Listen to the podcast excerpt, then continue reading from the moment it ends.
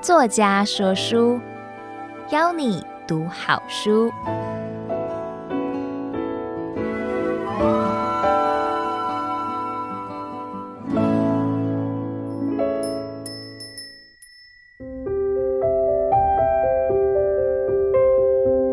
我是谢冠贤，在这个节目中，我会为您分享我的著作，让你花短短时间聆听着书中的精华。我的著作书名叫做《不退休其实更好》，一位高年级实习生的真实分享。当初会创作这本书，是因为为了寻找另一个舞台发挥所长。经由邻居的介绍，到劳动部银发中心求职，但好几次经由银发中心推荐并面试的企业职缺，均是靠劳力工作的服务业。由于本人高学历加上高年龄的关系。完全没被录用。之后，银发中心举办一个餐饮服务的培训课程，通知我去参加。演讲者是位吉野家人才招募中心的蔡经理。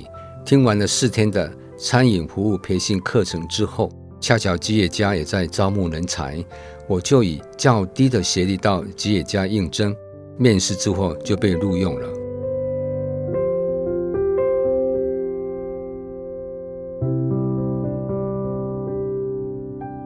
我不是一位为工作而工作的人，那是很无聊、无意义的事。我喜欢在工作中创造自己的附加价值，这样这份工作才有生命和活力，也才有意义。套句商业周刊郭玉玲执行长所说的：“一个人的工作价值由谁决定呢？绝对不是老板或公司，而是自己的视角。”在吉野家工作期间。除了敞开心境、错中学之外，特别是在外场工作中，常与一般顾客有着良好互动，让服务的温度凸显出来，并用自己的视角观察来吉野家用餐的老老少少顾客们的用餐情境，就这样花了一年多时间完成了这本书。我希望这本书能带给乐龄朋友一个宽广的心胸，不再拘泥于过去的学经历与背景。放下身段，与年轻人一起学习，这样将更能延长生命的宽度。而我也希望这本书亦能带给年轻人一颗拥抱梦想、承担责任的心。这种态度将会影响未来许多的人事物。接下来，我会精选出几个比较精彩或对我而言意义重大的篇章与你分享。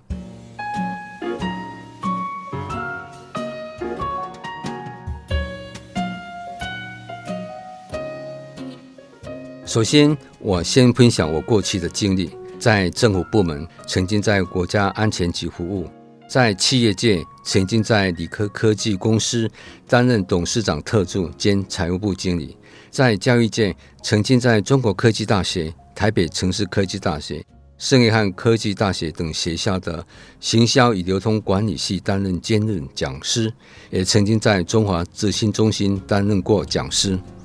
有关我在乐龄阶段为何要投入新的领域呢？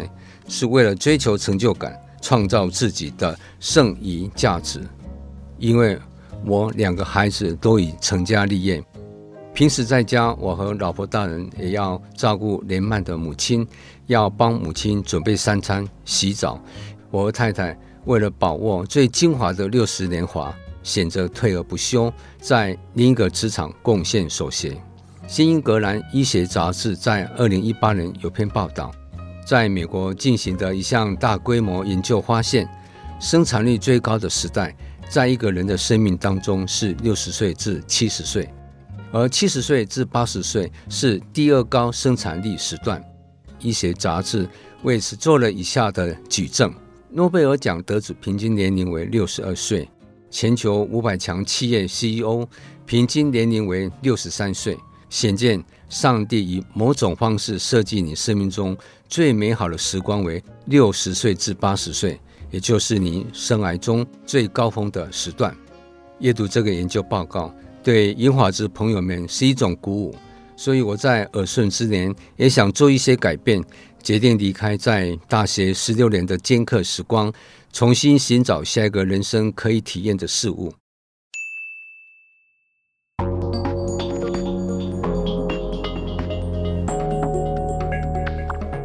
为了寻找下一个人生可以历练的职场，便开始重新在人力银行网站投递履历，期望能找到新的舞台。但所有投递出去的履历，犹如石沉大海般的扑通一声没有回音。有一天，在我的 mail 信箱接到 yes123 求职网的面试通知，我依通知的时间准时报到。面试的女主管跟我说，他的公司是一家网络代购公司，帮忙消费者代购东西。接着就把我加入他的赖好友，马上传一些广告行销词句。他说：“广告信息传出去后，你赖上的朋友有回复，不管已读不回，或者回复没吃过，或是有吃过都没关系。若回复没吃过，就用 A 行销的用词；若说已吃过，就采用 B 行销广告词。我赖中的朋友回复了，有些人说以前吃过，有些人说哎没有听过这个厂牌，还有些人则已读不回。”没想到回家之后，才是好笑事情发生的开始。有好几位传内告诉我的老婆大人说：“谢兄的赖是不是被盗用？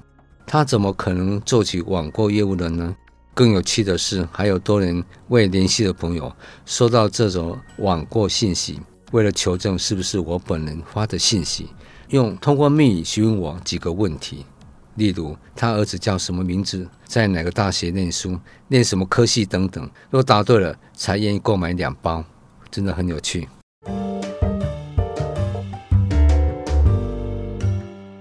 另一则有趣的面试的故事，是我经由劳动部银发中心的推荐，到美丽信花园酒店。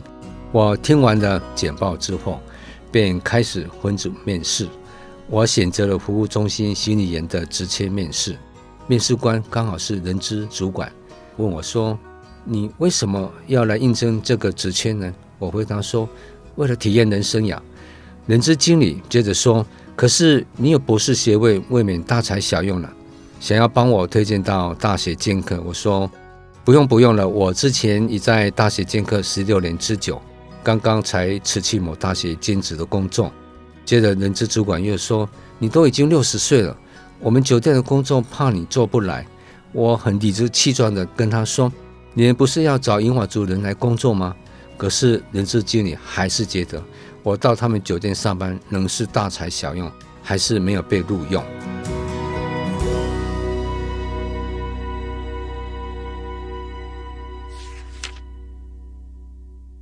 现在我来分享我在企业家工作中几则最有趣及印象深刻的故事。给作家说书的听众朋友听。第一个，我来分享支援中央店发生的糗事。有一次，我被安排支援北投中央店上班。这一天，我负责中场的点餐及备餐的工作。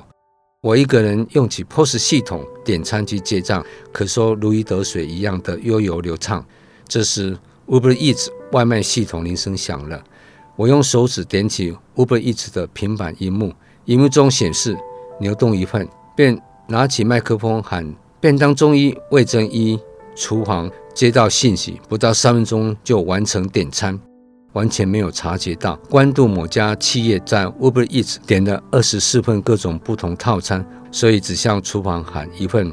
过了十五分钟左右，我的店长接到客诉电话说：“我们公司点了二十四份餐，怎么仅送了一份餐呢？”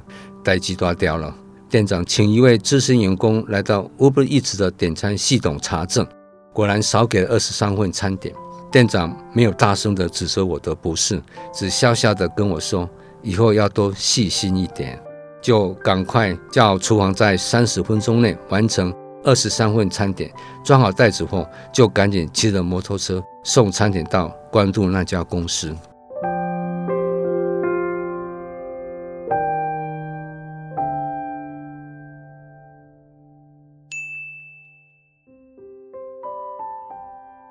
接着，我再分享更有趣的厕所里的秘密。我好几次在晚上八点左右打扫男用厕所时，总会发现有人把一间的卫生纸盘旋好几圈，像是眼镜蛇般的要攻击人时身体盘旋的样子。至于马桶盖上面，说也奇怪，为什么不把这些卫生纸丢进垃圾桶内呢？为何一定要放在垃圾桶盖的上方呢？我猜想，这位男顾客一定有很大的洁癖，或者本身有受到刺激得了精神病呢，才会有此异常行为出现。这时，我好想写写柯南来破此案，找出这位洁癖男顾客的庐山真面目。然而有一天，我把这件事情与代行者小婆分享，代行者说：“谢大哥，你不用当柯南了，我已好几次警告过这位男顾客了。哪一天这位顾客来店里时，只要他是一上二楼，我会马上通知你上二楼，你就在男厕所门旁边听声音，若有听见。”一直在抽取卫生纸的声音，你就马上敲门制止。有一天晚上，小博在柜台对着正在厨房里工作的我喊着：“谢大哥，谢大哥，快快快快快上二楼！”我连忙丢下手边的工作，就冲上二楼的厕所。这个时候，厕所门边就听见沙沙沙，一直又一直在抽取卫生纸的声音，连续敲了厕所的门，咚咚咚好几次。突然间，厕所里抽卫生纸的声音静止了。我没有出声，就转身站在二楼餐桌区，等着这位顾客从厕所出来，以亲睹这位男顾客的庐山真面目。没多久，听见厕所开门声，这位爱把卫生纸抽得长长的丢在地上的神秘顾客，终于被我认出来了。哇，原来是他呀！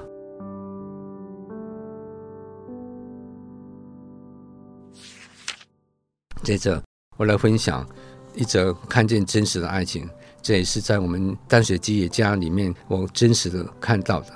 哎，让我有特别的感动的是，我每到下午六点左右，我总看到一对银发夫妻来吉野家淡水店用晚餐。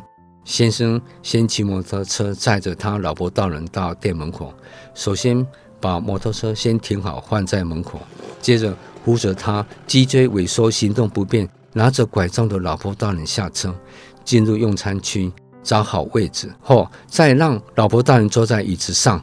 紧接着出门，把摩托车找好位置，停放妥当之后，再进门到我们的柜台点餐。几乎每天的下午六点左右，我都会看到这一幕恩爱又彼此扶持的情景。有一天，大约晚上六点半左右，外面正下着细雨。我看见他们用好餐，正在整理碗盘，就过去一面帮他们整理餐盘，一面跟他们聊天。请问你们住哪里呢？这位先生对我说，他们住在北淡水。接着我又问这位先生，请问三餐都是你用给你老婆大人吃的吗？他说是啊，因两位孩子都已经结婚成家，我们都有孙子了。我跟我太太今年六十三了，所以后年就要退休了。我每天除了用早餐给我太太吃，中午请别人送便当给我老婆吃，晚上下班我就从北淡水骑摩托车载我太太来吉野家用餐。我特别的赞美他说：“你真是一位好先生，愿意这样服侍你的老婆大人。”他听到我这些话，他的眼眶泛红，眼角泛着泪珠，笑而不答。他一边微笑着，一边拿起雨衣，先帮忙他的老婆大人穿上。再帮老婆大人戴上安全帽，接着再自己穿上雨衣，戴上安全帽，便扶着他的老婆大人一步一步慢慢地走出吉野家淡水店的大门，骑摩托车载着他老婆大人回家了。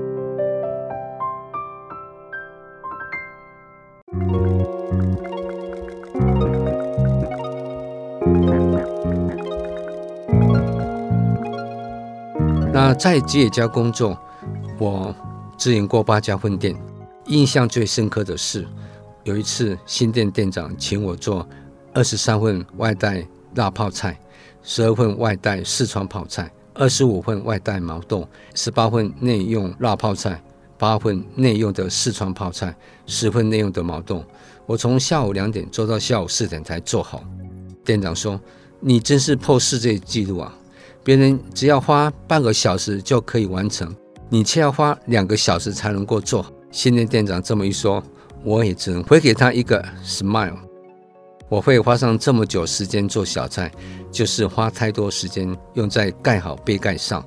我的手指总是不听使唤，杯盖老是盖不起来，而我的同仁只花一秒不到就把杯盖盖好，我则花一分钟也盖不起来。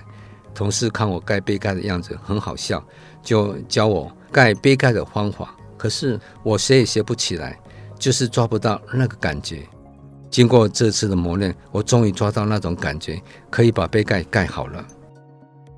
外场工作是一件酸甜苦涩的事，让我体悟到与同事相处，放下身段学习更多，在与顾客互动当中，可重新框架我的工作内容，造福顾客，可以获得额外的价值感。而在观察顾客的餐盘及吃饭的样子，我可以看见家庭教育教养。以及看清人品。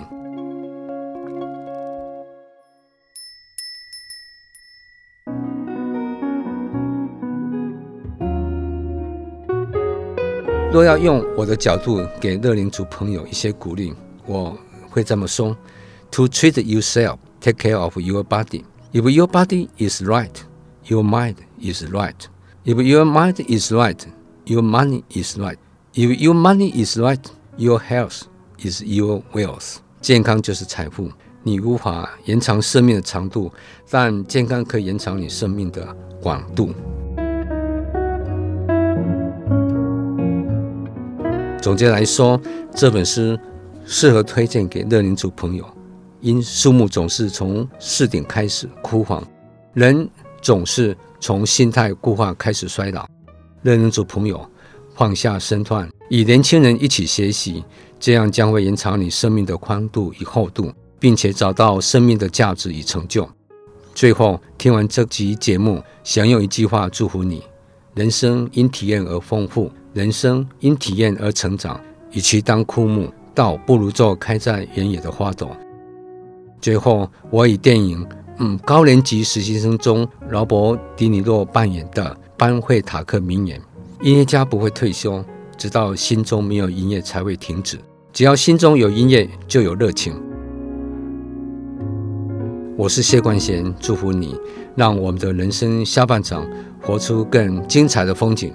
希望下次还有机会为你说书，作家说书。谢谢你的收听，我们下次见。